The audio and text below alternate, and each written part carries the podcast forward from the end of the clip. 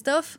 Bonjour Pauline. On l'évoquait à l'instant avec euh, Gulliver euh, à Kiev. Cette guerre en Ukraine a de nombreuses conséquences économiques, bien sûr, pas seulement euh, pour l'agriculture, mais pour l'économie européenne dans son ensemble. Et d'une certaine manière, cette guerre qui entrera samedi dans sa troisième année a changé le visage économique de l'Europe.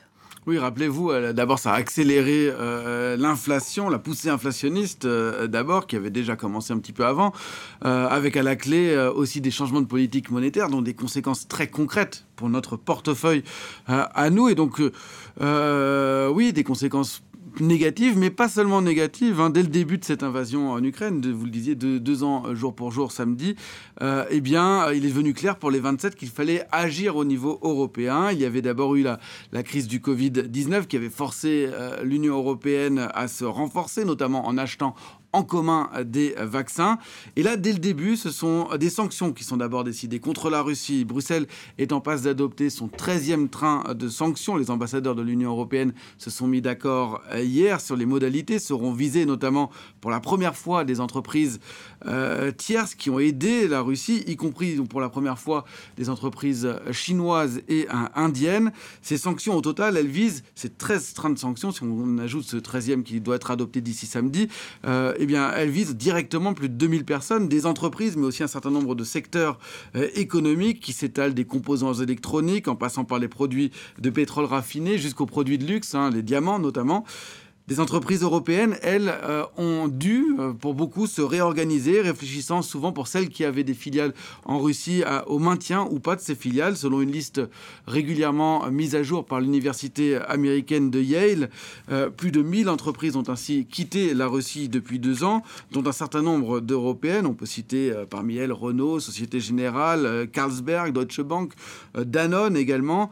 Alors pas toutes ont évidemment quitté la Russie, un grand nombre sont restées euh, parmi elles Auchan ou encore Lactalis, pour prendre des euh, Françaises euh, qui, elles, effectivement, n'ont pas cessé leur activité.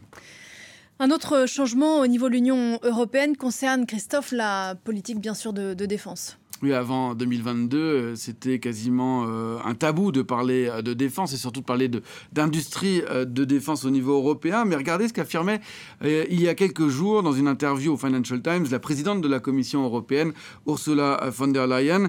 elle expliquait à propos de d'équipements militaires qu'il fallait dépenser plus, dépenser mieux et acheter européen. Alors cela va donner lieu dans les prochains jours d'un vaste plan industriel que prépare le commissaire européen chargé du marché intérieur euh, Thierry Breton, euh, qui prévoit des mesures pour euh, doper la production de munitions, munitions pardon, dans l'Union européenne, permettre aussi des achats en commun d'équipements militaires. Par ailleurs, la défense pourrait être érigée en secteur prioritaire lors du prochain cadre financier pour les années 2028-2034. Et pour la première fois, lors de la prochaine commission, après les élections du mois de juin, il pourrait y avoir un commissaire européen chargé de la défense.